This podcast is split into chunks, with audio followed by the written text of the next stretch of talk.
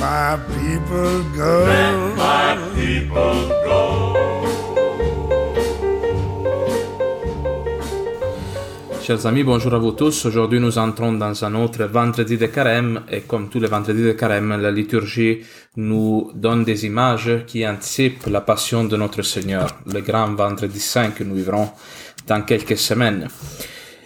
Alors nous proclamons euh, ce texte tiré de Matthieu au chapitre 21, 33 jusqu'à 46. Écoutez une autre parabole. Un homme était propriétaire et il planta une vigne. Il l'entoura d'une clôture, il creusa un pressoir et y bâtit une tour. Puis il la loua des vignerons et partit en voyage. Quand approcha le moment des fruits, il envoya ses serviteurs aux vignerons pour en recevoir les fruits. Mais les vignerons se saisirent de ses serviteurs, battirent l'un, tuèrent l'autre, en lapidèrent un troisième.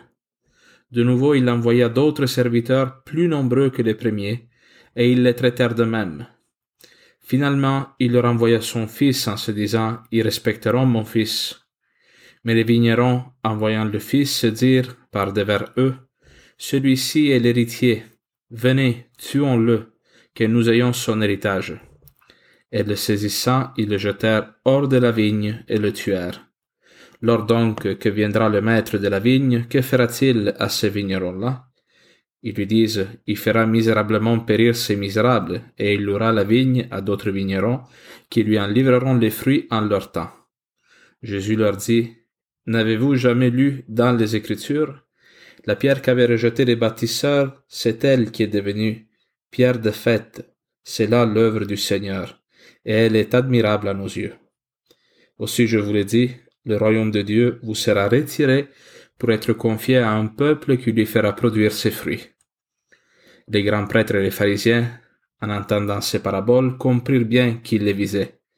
Mais tout en cherchant à l'arrêter, ils eurent peur des foules, car elles le tenaient pour un prophète.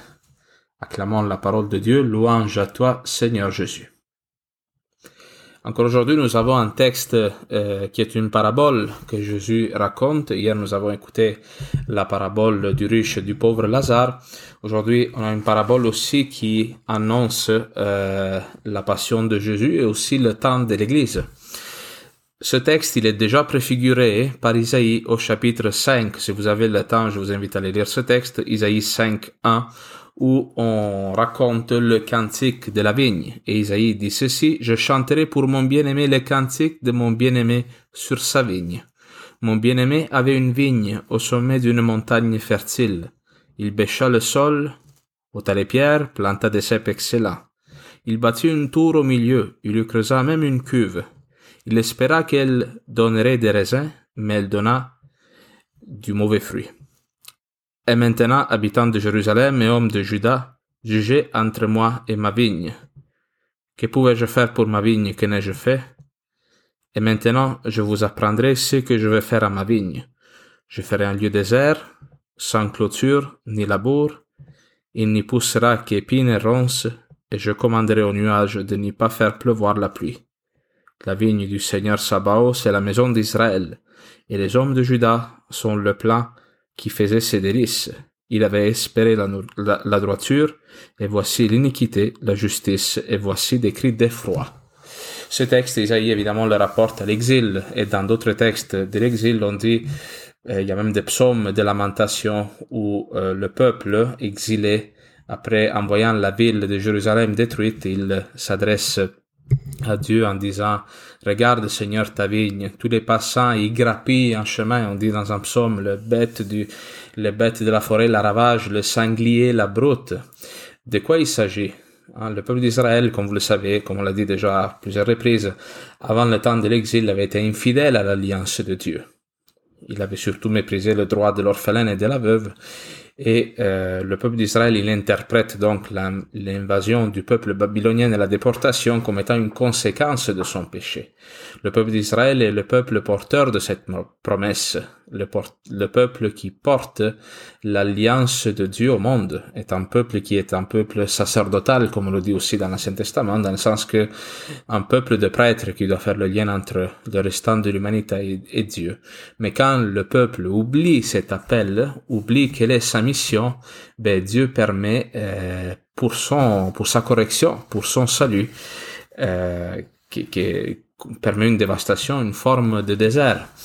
Et le texte que nous avons écouté dans l'Évangile est préfiguré donc dans le cantique de la vigne d'Isaïe qui annonce l'exil, mais il est annoncé aussi par l'histoire de Joseph le Juste, que la liturgie quotidienne d'aujourd'hui nous met dans la première lecture. L'histoire de Joseph le Juste, euh, dans la Genèse autour du chapitre 37, est une histoire vraiment très touchante et est une histoire aussi qui est comme un hymne à la miséricorde et à la réconciliation. C'est l'un des premiers textes dans l'Ancien Testament qui finit par une grande réconciliation, alors qu'on voit dans d'autres textes de la Bible de l'Ancien Testament où le, le, le, le, fruit du péché du peuple ou des ennemis d'Israël et leur destruction. Cette histoire se termine par une réconciliation et c'est l'un des personnages de la Genèse de l'Ancien Testament du Pentateuque qui euh, réalise, qui ressemble le plus à Jésus-Christ. Et dans le texte de la Genèse d'aujourd'hui, on dit justement que euh, Joseph était l'un des plus petits frères, l'un des plus petits euh, enfants de Jacob et Jacob il l'aimait d'une manière particulière parce qu'il était justement le plus petit et on dit dans des textes qui précèdent le texte de la Genèse d'aujourd'hui que Joseph avait aussi comme une, une, bénédiction particulière de Dieu. Il faisait des songes, des rêves, il avait la capacité de les interpréter. Il avait comme une grâce, euh, une sainteté particulière et cela, son père le reconnaissait et il l'appréciait pour cela. On dit à un moment donné que tous les frères euh, de Jacob sont partis à la campagne pour paître le troupeau. Hein. Ils sont comme des pasteurs. Ils, ont, ils reçoivent par le Père, par Jacob, l'autorité sur un troupeau. Hein. Nous devons dire que l'Église aussi, le peuple d'Israël, est le troupeau de Dieu. Et les frères de Joseph, les fils de Jacob, donc, ils ont une autorité sur ce troupeau. Et Jacob, donc le Père, envoie son fils, Joseph, cherchait ses frères pour les ramener, ramener le troupeau au père. Et qu'est-ce qui se passe?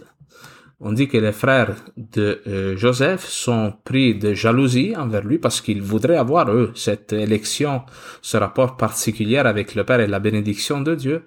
Alors on dit qu'ils vont le prendre, ils vont lui arracher la tunique, une tunique de grand prix qu'il portait. C'est là ressemble beaucoup à Jésus-Christ parce que Jésus-Christ, l'évangile prend le temps de dire qu'il était habillé d'une tunique tissée toute d'une pièce. C'était une tunique de valeur que portait Jésus-Christ. Hein, Jésus-Christ, on dit qu'il était pauvre, mais en même temps, il y avait cet habit comme euh, royal, cet habit de grande valeur qui symbolise aussi l'élection de Dieu. Eh bien, les frères de, euh, de Joseph vont lui arracher la tunique, comme les soldats romains vont le faire avec, avec le Christ avant de, avant de le crucifier et ils vont le jeter dans la citerne, dans une citerne d'eau vide, euh, et euh, il va être sauvé par l'un de ses frères parce que le projet original était comme de le, tuer. Et euh, Joseph va être vendu comme esclave et il va vivre tout un parcours de descente, d'humiliation. Il va arriver en Égypte comme esclave, il va commencer à travailler dans la maison d'un général égyptien, Potiphar, il va être trahi par la femme de Potiphar, il se retrouvera en prison. Hein. Joseph, il, euh, dans son humiliation, il ressemble beaucoup au Christ dans sa mort. Hein. Enfermé en prison, il touche l'humiliation la plus extrême dans le fond du palais royal, mais de là le Seigneur, par sa justice et par sa sainteté, il saura le relever jusqu'à faire de lui le premier ministre, on pourrait dire, du pays d'Égypte. Donc euh, Joseph y est relevé de son humiliation, il est relevé de cette forme de mort qu'il vivait, et euh, il se, Dieu va permettre qu'il rencontre à nouveau ses frères hein, et qu'il ne les détruise pas.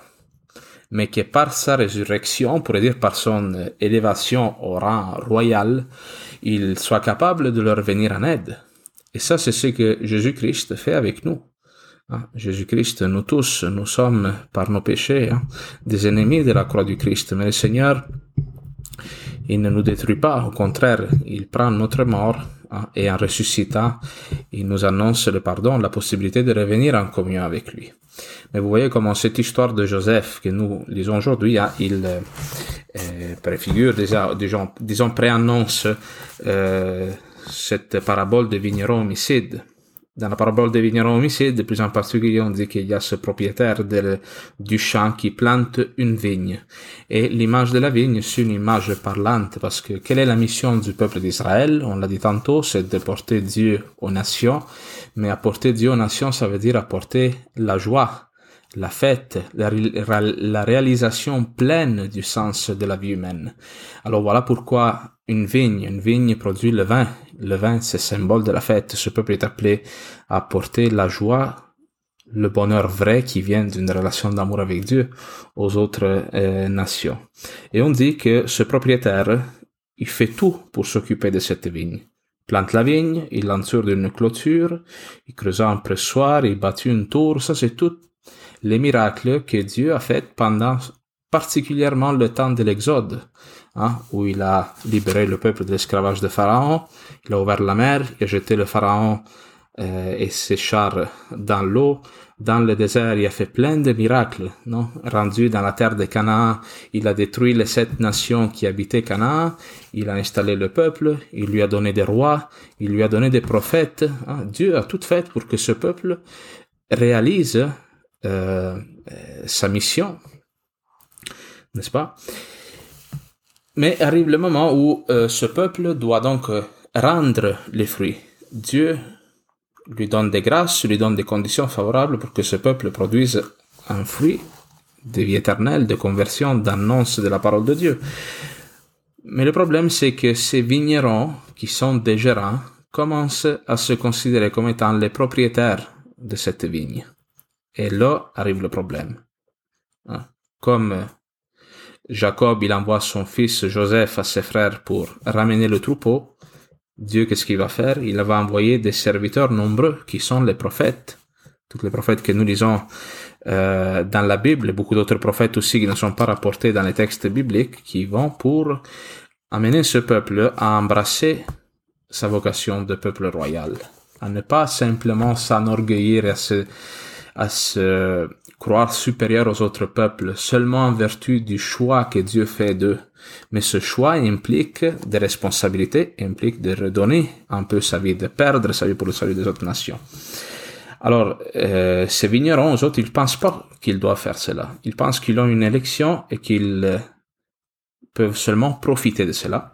Ils commencent à tuer les prophètes. Vous lisez les histoires des prophètes, tous les prophètes sont persécutés, tués, envoyés en exil, non écoutés. Finalement, le père, il envoie son fils en disant, ils respecteront mon fils. Et vous connaissez l'histoire. Moi, ça me surprend toujours de voir ce père, à quel point il est, euh, il tient, il, il a à cœur que ce peuple se convertisse. Parce que quelqu'un, non, la, en agissant d'une manière logique et humaine, après avoir envoyé quelques serviteurs, puis qu'eux, ils se font malmener, ils se font maltraiter, nous, qu'est-ce qu'on ferait? On enverrait la police, là. Pas le fils.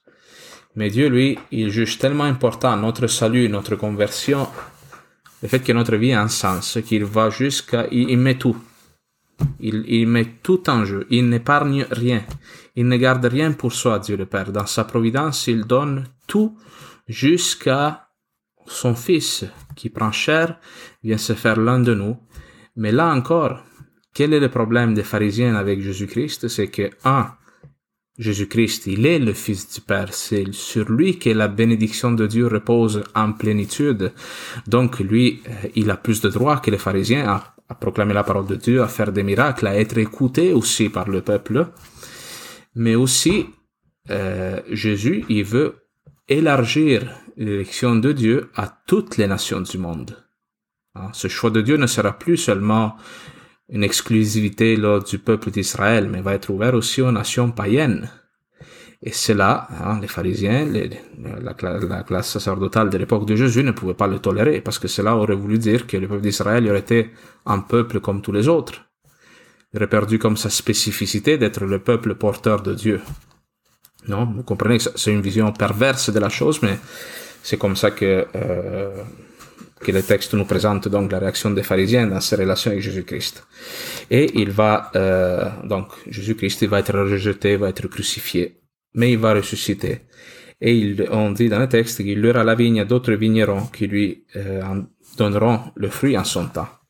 Et ce nouveau vigneron, c'est l'Église, c'est les païens qui sont appelés à, à, à justement, comme on l'a vu dans l'histoire de l'Église, à élargir le royaume de Dieu à toutes les nations. Alors, ce texte annonce la passion de Jésus-Christ, le temps de l'Église, mais pour nous, qu'est-ce que cela euh, nous dit? Tout ce qu'on vient de dire, on peut l'appliquer à notre vie aussi. Parce que nous tous, Dieu a fait une histoire avec nous pour que nous soyons heureux. Bien sûr, peut-être il y a eu des difficultés dans notre passé, etc. Mais hein, Dieu nous a comblés de grâces je pense que chacun de nous peut reconnaître des événements positifs dans sa vie, des circonstances positives que Dieu a permis pour que nous nous épanouissions, que nous le rencontrions et que nous partagions notre joie, notre bonheur, notre sainteté dans la mesure où Dieu nous, nous la donne aux autres, aux autres nations, aux autres personnes autour de nous. Hein? Nous tous, nous avons reçu hein, des parents qui, dans leurs limites, nous ont aimés, ils ont donné une formation, ils nous ont instruits, nous avons reçu les sacrements, nous avons connu des gens qui nous ont aimés, nous avons connu des prophètes qui nous ont annoncé la parole de Dieu. Mais tout cela, pourquoi? Pour que toutes ces grâces-là, nous les gardions pour nous, que nous nous enorgueillissons, que nous, nous on, monte en orgueil face à cela, qu'on garde cela pour nous? Non. Nous, à tous les jours, Dieu nous envoie des personnes qui viennent réclamer le fruit de tout cet amour-là que Dieu a eu pour toi qui vient, qui sont ces envoyés du Père qui viennent réclamer le fruit dans ta vie? C'est tes enfants, c'est ton mari, ta femme, hein? toutes les personnes que tu connais qui te demandent de servir, c'est là tu es face à un choix, comme les vignerons. Pensez que la vigne qui est ta vie ne t'appartient pas, n'est pas à toi. Elle t'a été donnée en gestion par Dieu pour que ta vie porte du fruit, des fruits qui sont pour les autres. Et donc tu acceptes de perdre ta vie comme le Christ l'a fait sur la croix, comme le Christ l'a fait pendant toute sa vie. Ou bien tu te dis, ma vie est à moi, ma vie m'appartient, fait que sac ton cas, fous-moi la paix. hein? Nous tous, ces vignerons, c'est nous tous parce que nous tous, nous avons reçu des talents de la part de Dieu. Nous tous, nous avons reçu des responsabilités des dons spirituels pour que nous portions du fruit. Alors, qu'est-ce que nous faisons avec cela? Dans ce temps du carême, hein, euh, justement, est-ce que cet évangile nous aide un peu à avoir une forme d'humilité, se mettre face à notre mission et faire un peu le bilan de comment nous sommes en train de porter notre mission dans ce monde? Ou bien on passe à côté? On fait comme le riche de la parabole d'hier, qui est trop pris, dans ses distractions pour s'arrêter à cela. Moi, j'espère que ce texte, c'est un texte dur, hein, parce que nous pouvons finir comme ces vignerons. Hein, être, être rejetés à un moment donné. Ce n'est pas exclu. Mais souvenons-nous que quand quelqu'un nous demande le fruit de la vigne, ultimement, le Christ, c'est celui qui s'est déjà sacrifié. Nous pouvons nous mettre face à notre vie toujours comme des sacrifiés oh, des victimes. Il faut que je me sacrifie pour le bien des autres. L'unique victime dans ce texte, c'est Jésus-Christ. C'est lui qui a déjà payé pour que nous soyons capables de porter des fruits et de les donner aux autres. Et euh, nous aussi, dans la mesure où nous ne sommes pas jaloux de notre vie, nous reconnaissons que l'onction, la, bénédiction que nous avons reçue de Dieu et pour les autres, ben, nous pouvons ressembler aussi un petit peu à ces prophètes, à ces envoyés qui sont persécutés, qui sont rejetés, mais qui sont envoyés par Dieu, qui, connaissent le maître, qui connaissent quel est le bonheur, quel potentiel a cette vigne si elle porte du fruit. Alors, Moi, j'espère que euh, ce texte nous amène aussi à prier pour l'Église, parce que l'Église, hein, elle aussi, est porteuse de cette bénédiction de Dieu. Mais cette bénédiction de Dieu, elle peut la garder pour elle-même, ou bien euh, se transformer, accepter de perdre la vie pour la porter aux nations. Alors, je vous invite aujourd'hui, en réalisant ce texte, à prier pour l'Église, mais aussi à prier pour vous-même, que le Seigneur vous donne la grâce dans ce temps du carême de perdre votre vie d'une manière particulière. Au nom de Jésus-Christ mort et ressuscité pour nous. Amen.